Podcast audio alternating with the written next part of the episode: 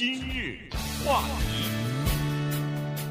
欢迎收听由中讯和高宁为您主持的今日话题。上个星期的时候呢，民主党的总统的候选人 Joe Biden 呢，他挑选了他的副手哈，他的这个竞选搭档，呃，这个 Kamala Harris。那么这个事情出来之后呢，马上阴谋论又开始出现了哈。这个阴谋论呢，他是说。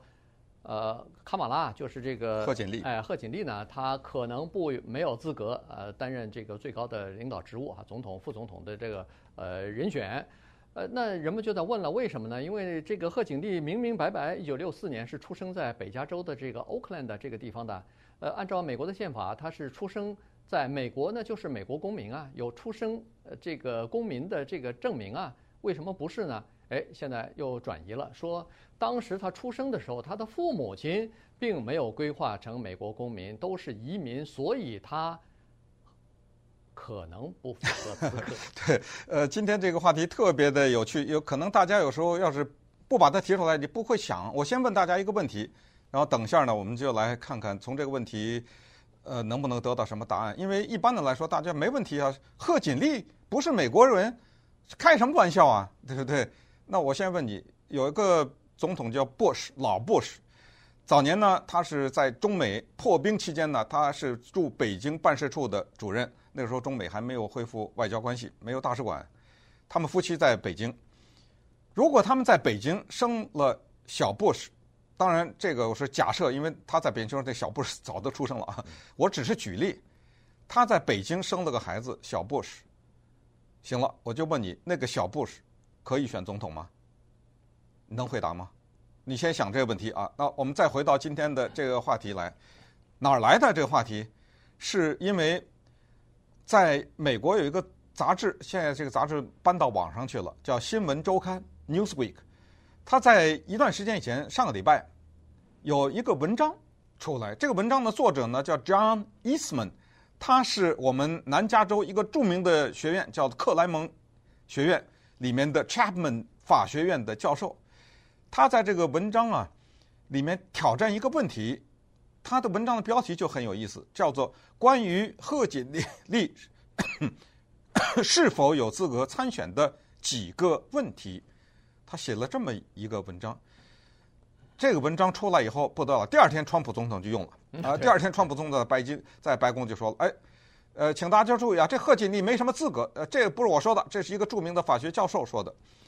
那么，当川普总统说了这句话的时候，《新闻周刊》二话不说就在这个文章前面加了一大段的编者按，就是说，由于这篇文章的登出引发了一系列种族歧视的言语，什么什么，绝非此文之意啊，本。刊物绝对不代表那些人的立场，那些人是利用了这个文章自己了，又做了文章，又趁机是呃添油加醋或者什么写了一大堆这个。那么这个文章说的是什么呢？这个文章说的很 简单，但是呢也挺令人呃深思的一个问题，就是关于美国宪法，因为美国的宪法它有的时候几个英文字纠缠不清，你知道吗？就是让后人就可以写几几千本书。你说你的，我说你我的，谁也不知道当时写这宪法的人到脑子里想的是什么，因为这些人死了，没办法去问了。就是在宪法里面呢，第二条就是关于 natural born citizen 这件事情。美国公民有两种，一种是 natural born，这就是说呢，你要自然的生产，不能是剖腹产啊，这是这种，没有，这这是开玩笑啊。这英文字特别像那个，你知道吗？它一种是你要成为公民，一直叫本地出生，另一种叫做。Naturalize，这是什么？叫规划公民，像我和高宁就是第二类。注意，第二类的公民绝无资格，你再怎么样，你再优秀也没用。好了，排除了。那宪法里说的那个第一类，就是本地出生是有资格竞选总统的。然后在宪法后来有一个修正案，是是。是说你只说了总统，忘，对不起，我们之前忘了啊，忘了提副总统，所以在宪法第十二的修正案里面又写了说，副总统也必须得符合这个条件，就是必必须是呃自然就是生在美国，生在美本地出生的。好了，那么这个 John Eastman 的文章在探讨些什么问题呢？他这么说的，请听清楚。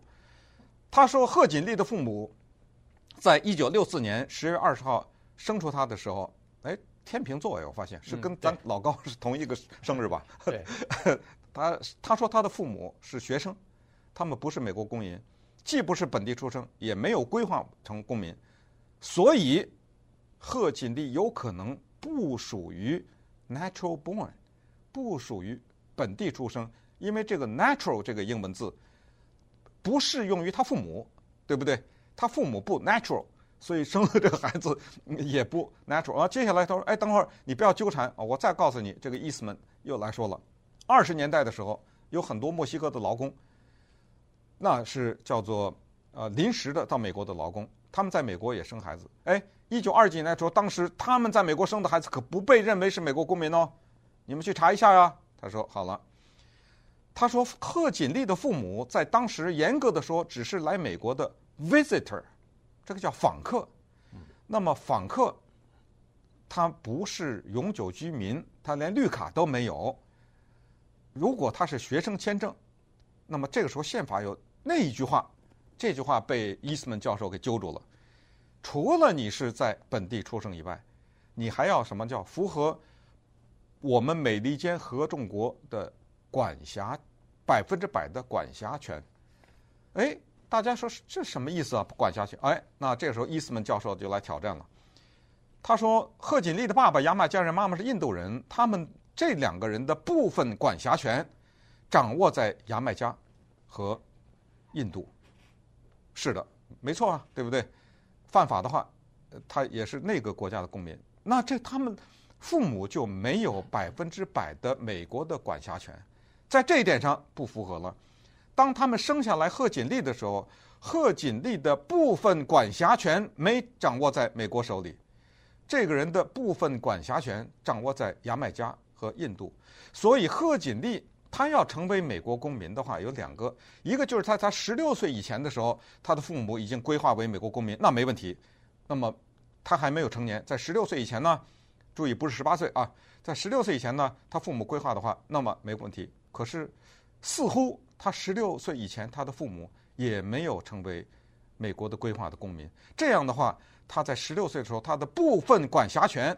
也不在美国，所以贺锦丽要想成为美国公民，他必须得重新申请。他申请完了以后，他就变成了规划的美国公民。那么接下来又说，这个伊斯曼就更极端了。他说，不光是他有没有资格做总统、副总统，这个受到挑战，他今天已经是加州的联邦参议员，这个都有问题。因为宪法规定，一个人要成为美国公民九年以后才可以成为参议员。他现在根本没有去申请规划，他也没没有九年的问题，他有可能连参议员都当不了，这就是这篇文章的爆炸性的一个地方，就在这儿。对，那么在这个二零二零年的这个大选年的时候呢，这个当然是一个很爆炸性的东西。嗯、当然，现在很多人都认为说这个不值一谈啊，这个呃，实际上等于是歧视移民的父母亲。美国的这个宪法当中已经明确规定了，一个孩子他只要是出生在美国，就自然的有出生公民权。当然，这里头有几个少数的例外。这个例外，比如说，呃，外国的使团，你住在美国的这些人，在美国的期间，你出生的孩子没有。这个不属于叫所谓落地公民，哎，不是落地公民，因为你是你等于住在你的那个使馆里头，你是外国的这个领土哈，等于是你是是外国的呃这个使团里的外交使团里头的，或者是侵略军啊，你不能说是啊到我们这儿去侵略了我们，打了仗，生下孩子还变我们的公民了，那那不行啊，所以呢，他除了这几个例外之外呢，其他的都是有这个这样的一个规定的。那为什么刚才说的说要管辖权呢？这个管辖权的这个宪法呢，是在呃这个美国的南北战争之后啊，因为在南北战争之前啊，一八五七年的时候呢，最高法院曾经驳回过一个案子，这个案子叫 Dred Scott，嗯，他当时呢，非常有名，哎、呃，非常有名，他当时就是请求美国政府要给予黑人奴隶自由，他就是要要求这个东西，但是被最高法院驳回了。最高法院的裁决呢是说，无论是被奴役的。还是获得自由的黑人，都无法获得美国公民的身份。嗯，因为开国的元勋就是呃就是缔造或者呃这个写这个宪法制定这个美国宪法的这些开国的先驱啊，他们是想要在白人和被奴役的其他的种族之间建立一个叫做记住啊，叫永久而且不可逾越的障碍。也就是说，不管你是是不是自由的人，但是黑人你别想获得美国公民的身份，这个实际上就是这个美国南北战争的起因之一啊。当然不是最主要的，但是也是起因之一。最后为什么要呃这个呃废除呃黑奴制？为什么要给黑人这个自由权，让他们成为自由人等等，就是从这儿开始的。那么后来呢，就通过了一个宪法，在战后啊，这个北方不是获得胜利，呃，废除了呃这个奴隶了吗？那那个时候呢？这个修正案，宪法的修正案就是说，在美国出生或者是规划受美国管辖的人都应该视为美国公民。今日话题，欢迎您继续收听由钟迅和高宁为您主持的今日话题啊。今天跟大家讲的呢是这个呃出生公民权的问题哈，所以就引起了，因为一说到这个事情呢，就说到呃这个美国的宪法。然后就和美国的历史又有一点联系啊，所以呢，我们今天趁这个机会呢，也稍微的来聊一下这方面的情况啊。因为，呃，现在还不清楚建国先贤啊，在这个宪法的制定方面为什么会加入这样的一条，就是美国的总统必须要是美国出生的公民啊，或者是在宪法生效日时已经是美国公民的人啊。这个，因为有些那个时候。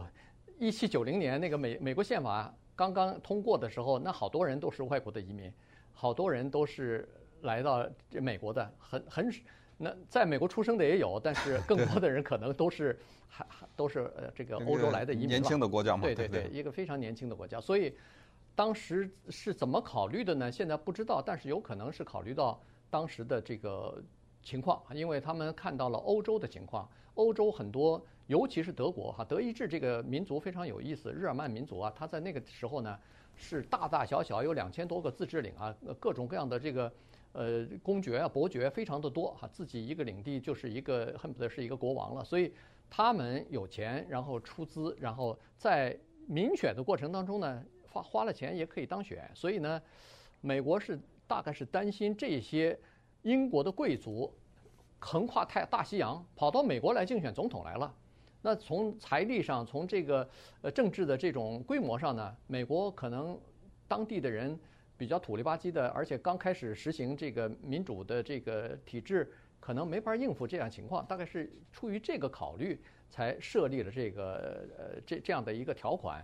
但是呢，非常奇怪的是，在这个就是讨论条款的时候呢，基本上围绕这一条没有什么辩论啊，因为我们都知道在。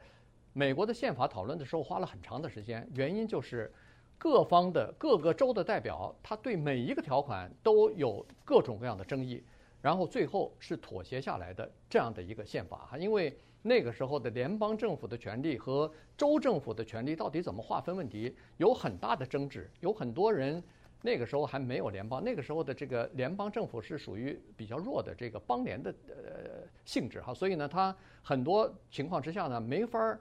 这个各个州的势力比较强，所以呢，那个时候你你包括呃给州留下来的很多的权利，就是那个时候制定下来的。比如说州里头有自己的司法权，有自己的教育权，呃，甚至有自己的这个商务商务权哈。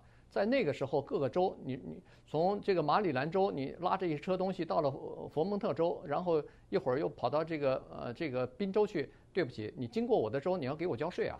各个各个州它有不同的法律的。买路费哎，对对对，就人家是税收啊，所以呢，这就是当时的情况。可是就这个总统的出生公民权这个事情呢，没有什么记载，有过任何的辩论或者是讨论。对，那个时候就是大家没有能够预测到，呃，大家没有觉得这是个问题。反正我这么说了，你的德国的大公也好，英国的子爵也好，您就免了吧，对不对？别来啊，带带着一箱子金子，你，我跟你讲，如果那个时候真的，如果让这些德国的什么男爵啊、英国的什么侯爵之类的，他真能选上啊？啊，是因为老百姓，你知道，他有的时候 讯息没有那么发达。如果他是在英国是一个德高望重的一个贵族的话，对不对？那完全有可能。选上，那等整个的这个国家的情况就变了，所以这一条在当时写在宪法里也是一种自我保护。在美国历史上呢，出现过几次有趣的争论，一次是阿诺·施瓦辛格，对，呃，和 Jennifer Granholm 这两个人呢都是州长，阿诺是加州的州长，Jennifer Granholm 他是密西根州的州长，他们两个都是很有 很有作为的州长，所以当时民众曾经有一个呼吁，就是修改宪法，就被这两个人修改宪法，让美国的人一个外国人可以规划的公民可以选总统。当然，这个当时可想而知，这个可能性甚小，但毕竟是闹了一件事情。接下来闹得最大的可能是关于奥巴马是不是在 Kenya 出生的这个问题。嗯，对，这个谁先挑起来的呢？当然是 Trump。呃，Trump 他把这个奥巴马出生的阴谋论挑起来之后，让他声名大噪。你必须得承认，就是这个事儿让 Trump 上到了美国的政治舞台上。那他之前只是一个商人，但是这个事情让他出来了。那对于奥巴马那个事情，你知道吗？今天还在争论呢。还有，他总统都做了八年下去了，还在吵。还有一个就是阴谋论，就是关于马坎的这个问题。当时和奥奥奥巴马一起竞选的 John McCain，人家挖挖挖挖不到资料，说他是出生在巴拿马，是因为 McCain 的父母当年是美国在那个地方的驻军嘛，对不对？对。所以，当然这是阴谋论。那如果是证明的话，那显然是不行。那么于是就回到刚才我说那个 Bush，如果小布什真出在北京的话，还不行了。对 对，对，他是美国公民，他爸爸是资深的政客。但是你生在这儿，还就不行了。对，你必须要在美国出生啊。呃，对对，他要求的就是出生这个公民才可以选美国总统，你规划的公民是不可以选的。对，那么所以华人，我们的孩子以后想当 总统，你不要以为他出生在这儿，呃，不是，他是美国公民可能就行了，你还得看一下他出生在哪里。所以，呃，利用这个贺锦丽的这个话题呢，我们趁机对美国的宪法呢 小小增加一点了解。